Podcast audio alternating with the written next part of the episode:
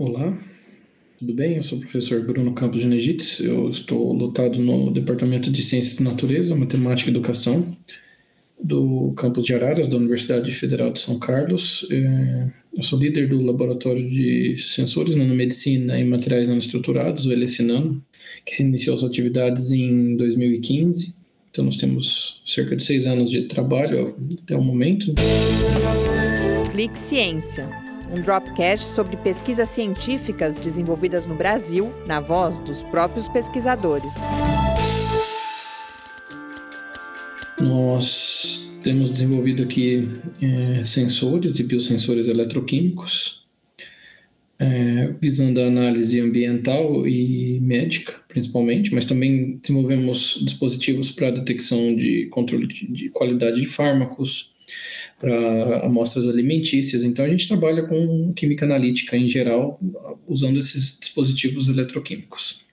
Nós temos vários projetos em andamento no nosso laboratório e concluídos dentro dessa área, né? como é, o desenvolvimento de sensores a partir de materiais de, de, de renováveis, como papelão, PET, usando materiais condutores é, como negro de fumo, como grafite, nanotubos de carbono, também temos feito algumas sínteses de nanomateriais no nosso grupo, né? Então, síntese de grafeno, de óxido de grafeno reduzido, síntese de nanopartículas de ouro, algumas outras nanopartículas metálicas como platina, paládio, e todas elas sempre visando essas análises nesses dispositivos de baixo custo.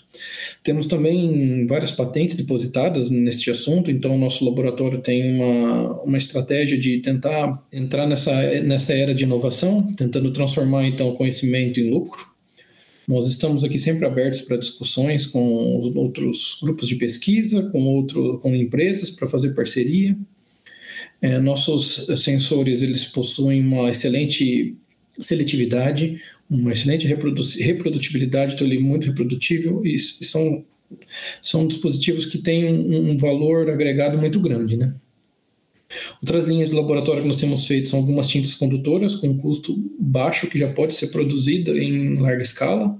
E essas tintas elas podem ser aplicadas em diversas áreas como eletrônica ou mesmo desenvolvimento de novos sensores por outros grupos. Nós também temos feito vários trabalhos agora com impressão 3D. A impressão 3D é, é, é algo muito novo que tem muito interesse da, da literatura. Então, nessa linha, nós temos vários trabalhos e também temos desenvolvimento de, uma, de um filamento condutor próprio, que foi patenteado há pouco tempo. Então, nós, a partir desses, dessas todas as linhas de pesquisa, é, temos publicado vários artigos científicos também, defendendo os alunos. Nós temos hoje alunos de iniciação científica, mestrado, doutorado e pós-doutorado, e todos eles é, engajados né, nesse, nesse desenvolvimento de, de dispositivos para diversas áreas, incluindo doenças. Então, o meu contato para quem queira mandar alguma mensagem é brunocj.fiscar.br. Quem quiser pode entrar no nosso site também, lessinando.fiscar.br e nossas mídias sociais também são sempre muito ativas. Meu Twitter, Bruno Seja Negites, e o nosso Instagram, que é o arroba podem entrar em contato conosco e fazer para fazermos parcerias, para poder desenvolvermos nossos trabalhos, para palestras. Estou aqui sempre disponível e espero que logo possamos nos encontrar aí pessoalmente após essa pandemia, tá bom? Obrigadão, gente. Abraços.